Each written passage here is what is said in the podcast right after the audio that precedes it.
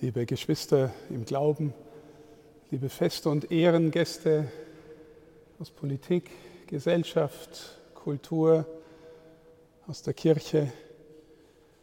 Beim Einzug habe ich mir gedacht, was ist es für ein schönes Zeichen, dass wir die Baustelle unseres Domes mal wieder offen sehen auf unsere wunderbaren Fenster hindurch und die Sonne hat hineingescheint. Die Sonne ist immer wieder in der Kirchengeschichte ein Bild für den aufgehenden Christus, den wir heute in dieser Weise feiern. In der letzten Zeit, liebe Geschwister, diskutiere ich immer wieder mit Menschen aus verschiedenen Bereichen, auch aus der Politik und der Gesellschaft, über die Frage, was unsere Gesellschaft zurzeit ausmacht und wie wir nach dem, was wir als große Krise erfahren und erleben, weitermachen können. Wir erleben ja so höre ich zumindest und meins auch am eigenen Nachdenken über die Zeit und die Welt zu erfahren, äh, unsere Gesellschaft, unsere Zeit in vielfacher Hinsicht krisenhaft. Alles wird überschattet durch die Pandemie, die bei uns so auszulaufen scheint. Mal sehen, hoffentlich geht es gut, aber die anderswo noch die Welt dramatisch im Griff hat. Wir erleben darüber hinaus Natürlich die Klimakrise. Wo geht die Reise hin mit dieser Welt? Wir erleben Migrationsbewegungen wie vielleicht nie zuvor. Wir erleben eine Krise des geeinten Europas. Und wir denken manchmal auch, wie ist es mit unserer Demokratie? Ist es nicht so, dass wir vielfach Polarisierungen, Emotionalisierungen, Fraktionen erleben, die oft nicht mehr zusammenkommen in den vielen Themen, die uns beschäftigen. Darüber hinaus haben wir eine technische Revolution von unfassbarem Ausmaß, die uns einerseits so viele Möglichkeiten bringt, aber andererseits auch so viele Gefährdungen, zum Beispiel des Totalitarismus, wie man am Beispiel Chinas sehen kann. Wo geht die Reise hin mit unserer Zeit, mit unserer Gesellschaft? Wie wollen wir in Zukunft zusammenleben? Und dann ist immer wieder der Ruf laut nach Werten. Wir müssen uns auf bestimmte Werte neu besinnen. Aber sofort, liebe Schwestern und Brüder, stellt sich die Frage, gibt es sowas wie objektive Werte? Oder sind Werte immer nur Dinge, auf die wir uns halt mehrheitlich miteinander einigen und die von Jahrhundert oder zu Jahrzehnt zu Jahrzehnt verschieden sind, sodass sie eher auch mal Opfer von Gruppenegoismen sein kann, können. Unser Wert ist äh, Leistungsbereitschaft und Leistung und wer nicht mit kann, der fällt halt raus. Ist es ein objektiver Wert?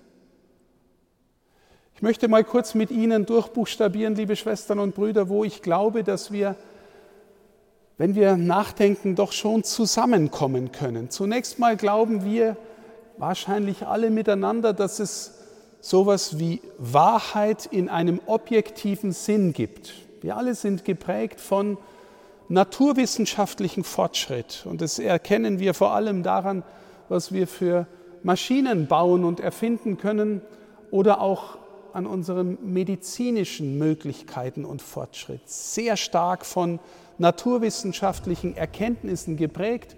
Aber Naturwissenschaftler, liebe Schwestern und Brüder, finden die Naturgesetze und machen sie nicht.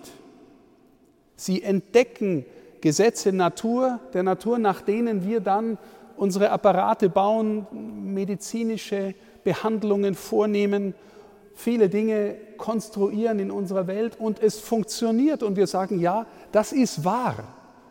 Es gibt eine Wahrheit, die auch dann wahr ist, wenn ich nicht da bin und sie wahr finde, weil sie objektiv ist. Also im naturwissenschaftlichen, auch in der mathematischen Logik glauben wir, es gibt Wahrheit objektiv. Schwieriger wird die Sache, wenn wir uns fragen, gibt es im moralischen Bereich objektive Werte? Oder einigen wir uns im moralischen Bereich immer nur auf das, was wir gerade gut finden und was uns gerade nützt? Ich glaube, liebe Schwestern und Brüder, wenn wir genauer hindenken, dann finden wir im Grunde in fast allen Kulturen der Welt und der Geschichte sowas wie ein, eine gemeinsame Wertebasis. Ich kenne keine Kultur, in der es zum guten Ton gehört, seine Freunde zu betrügen. In den allermeisten Kulturen ist es wichtig, dass man die ältere Generation ehrt, die Elterngeneration. Ich glaube auch, dass in den meisten Kulturen der Geschichte wichtig ist, dass man die Verbindung von Mann und Frau schützt, schützenswert, weil sie die Grundlage für Gesellschaft ist. Ich glaube auch, es ist sehr selbstverständlich, dass in allen Kulturen sowas wie ein Inzestverbot gibt. Also wenn wir da genauer hindenken, dann merken wir, an der Basis gibt es moralische Werte, Überzeugungen in der Geschichte der Menschheit von dem, was gut ist und was richtig ist. Komplizierter wird es dann, wenn wir uns in komplexen Lebenssituationen fragen, was ist jetzt für diesen Einzelnen in dieser speziellen Situation gut und richtig.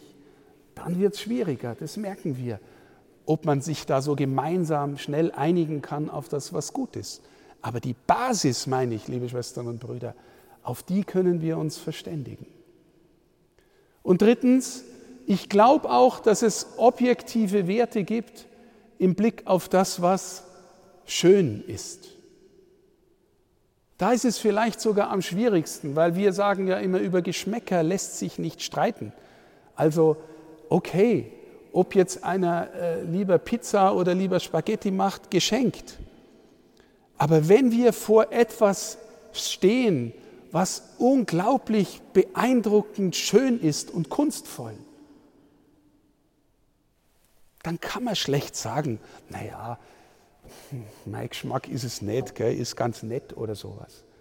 Stellen Sie sich vor, Sie sind, mich rührt es fast immer zu Tränen, in Rom im Petersdom und schauen die Pietà von Michelangelo an. Wie absurd wäre es, davor zu stehen und sagen, naja, ganz nett, sondern es ist einfach unfassbar erhaben und schön. Und wenn du es nicht sehen kannst, dann möchte ich dir helfen, dass dein Geschmack sich verfeinert, damit du es sehen kannst.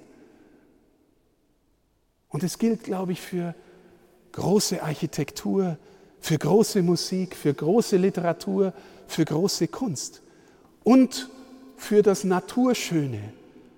Stellen Sie sich eine fantastische Berglandschaft vor, und jemand steht davor und sagt ganz nett, es gibt das Schöne, liebe Schwestern, liebe Brüder.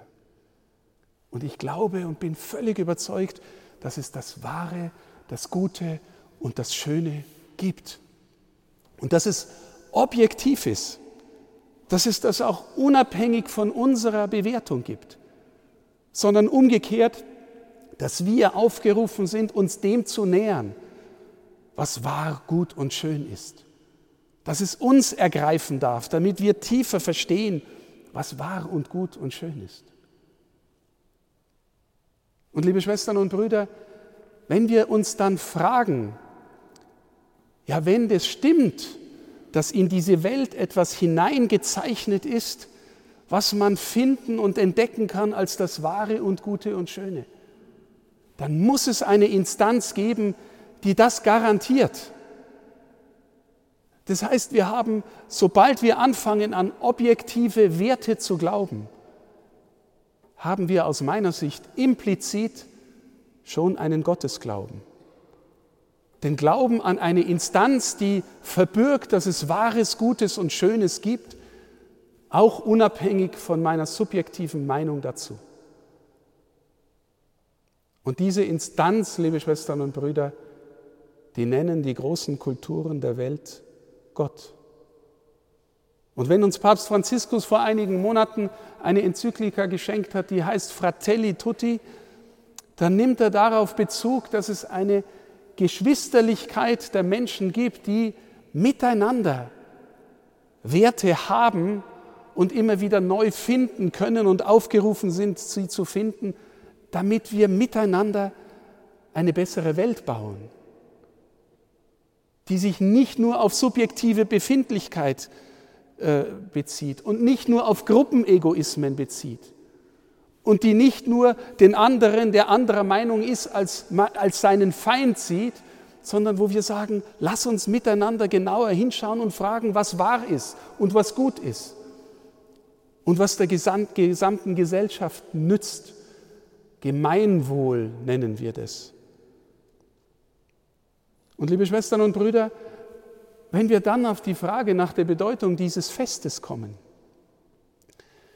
dann ist es nicht nur so, dass wir an einen Gott glauben, der die Instanz für gut, wahr und schön ist, der in sich selbst wahr ist, Wahrhaftigkeit, Güte und Schönheit, Herrlichkeit, Majestät ist, sondern wir glauben, dass dieser Gott in Jesus zu uns gekommen ist. Und er hat immerfort vom Reich Gottes, vom Reich seines Vaters gesprochen. Das heißt, es ist das Reich, in dem das Wahre, das Gute und das Schöne aufleuchten, das Reich, in dem Beziehungen, Gemeinschaft geheilt ist, in dem Gott der Herr ist als die Instanz des Guten, Wahren und Schönes, Schönen und der dann auch noch dich selber meint und dich einlädt, einzutreten in das Reich, um mit ihm zusammen immer neu zu suchen, was gut, wahr und schön ist. Und dafür ist er sogar gestorben, liebe Schwestern und Brüder, und hat uns eine Nahrung hinterlassen, die uns immer wieder neu erinnern soll. Wir sind Geschwister und sind miteinander berufen, einander zu dienen und nach dem wahren, schönen und guten zu suchen.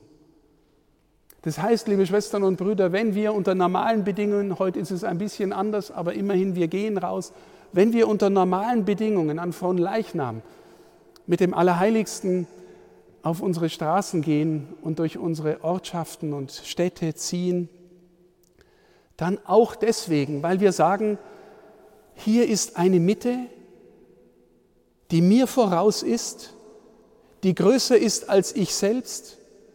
Und ich glaube, dass ich mich auf sie beziehen kann, damit erstens ich ein besserer Mensch werde und damit zweitens wir mithelfen können, dass unsere Gesellschaft erneuert wird, weil wir glauben, dass es das Gemeinwohl gibt, auf das wir uns beziehen.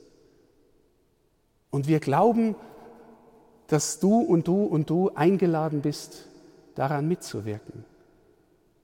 Und wenn diese Bezugnahme auf die gemeinsame Mitte verschwindet und wir erleben, liebe Schwestern und Brüder, wie sie in dieser Gesellschaft verschwindet, dann tendieren wir dazu, uns als Einzelne oder als Gruppe untereinander einzuigeln und jeder dreht sich nur noch um seine eigene Befindlichkeit. Wir brauchen die gemeinsame Mitte und wir brauchen auch, dass wir angesprochen sind von dieser Mitte. Und deswegen möchte ich zuletzt noch eine Begebenheit erzählen, ähm, die vor einiger Zeit mir wieder erzählt worden ist. Eine junge Frau hat mir erzählt, dass sie sich so sehr auf den von Leichnamsgottesdienst freut. Da sage ich, warum? Ja, sagt sie, weil sie vor einigen Jahren in diesem Gottesdienst, und so hat sie es persönlich ausgedrückt, sowas wie ihre Wiedergeburt erlebt hat. Ja, wie? Ja, sie ist von dem, was da gefeiert wird, von dem, der sich da öffnet, der, der sich verschenkt, so berührt worden, dass sie den ganzen Gottesdienst über Tränen vergossen hat. Ja, warum? Aus Freude, aus Dankbarkeit, womöglich auch aus Reue, weil sie bisher vielleicht diesen Gott nur in Gedanken verehrt hat, aber auf einmal hat er Platz genommen in ihrer innersten Überzeugung und ist ihre eigene Mitte geworden. Liebe Schwestern und Brüder, ich bin der tiefen Überzeugung, dass dieses Fest, das wir feiern, nicht einfach ein altes, überliefertes Volksgut ist, eine folkloristische Eigenart der Katholiken, die sich dann äh, mehr oder weniger bestaunen lassen oder wo es Leute gibt, die verwundert den Kopf schütteln, was die Katholen da draußen irgendwie machen, sondern ist das eigentliche Brot der Welt, die eigentliche Nahrung, die uns selber und unsere Gemeinschaft und Gesellschaft heiler macht. Ich bin überzeugt, dass unsere Gesellschaft oder das, was wir Abendland nennen, aufgebaut ist aus dieser Mitte. Und dass viele von Ihnen etwas davon erleben, dass das vom Kopf ins Herz rutscht und dass Sie vielleicht anfangen zu sagen, ja, ich spüre, ich bin auch gemeint und ich will dem folgen. Das wünsche ich uns allen. Auf dass Gott das Angesicht unserer Erde und unserer Gesellschaft erneuern möge. Amen.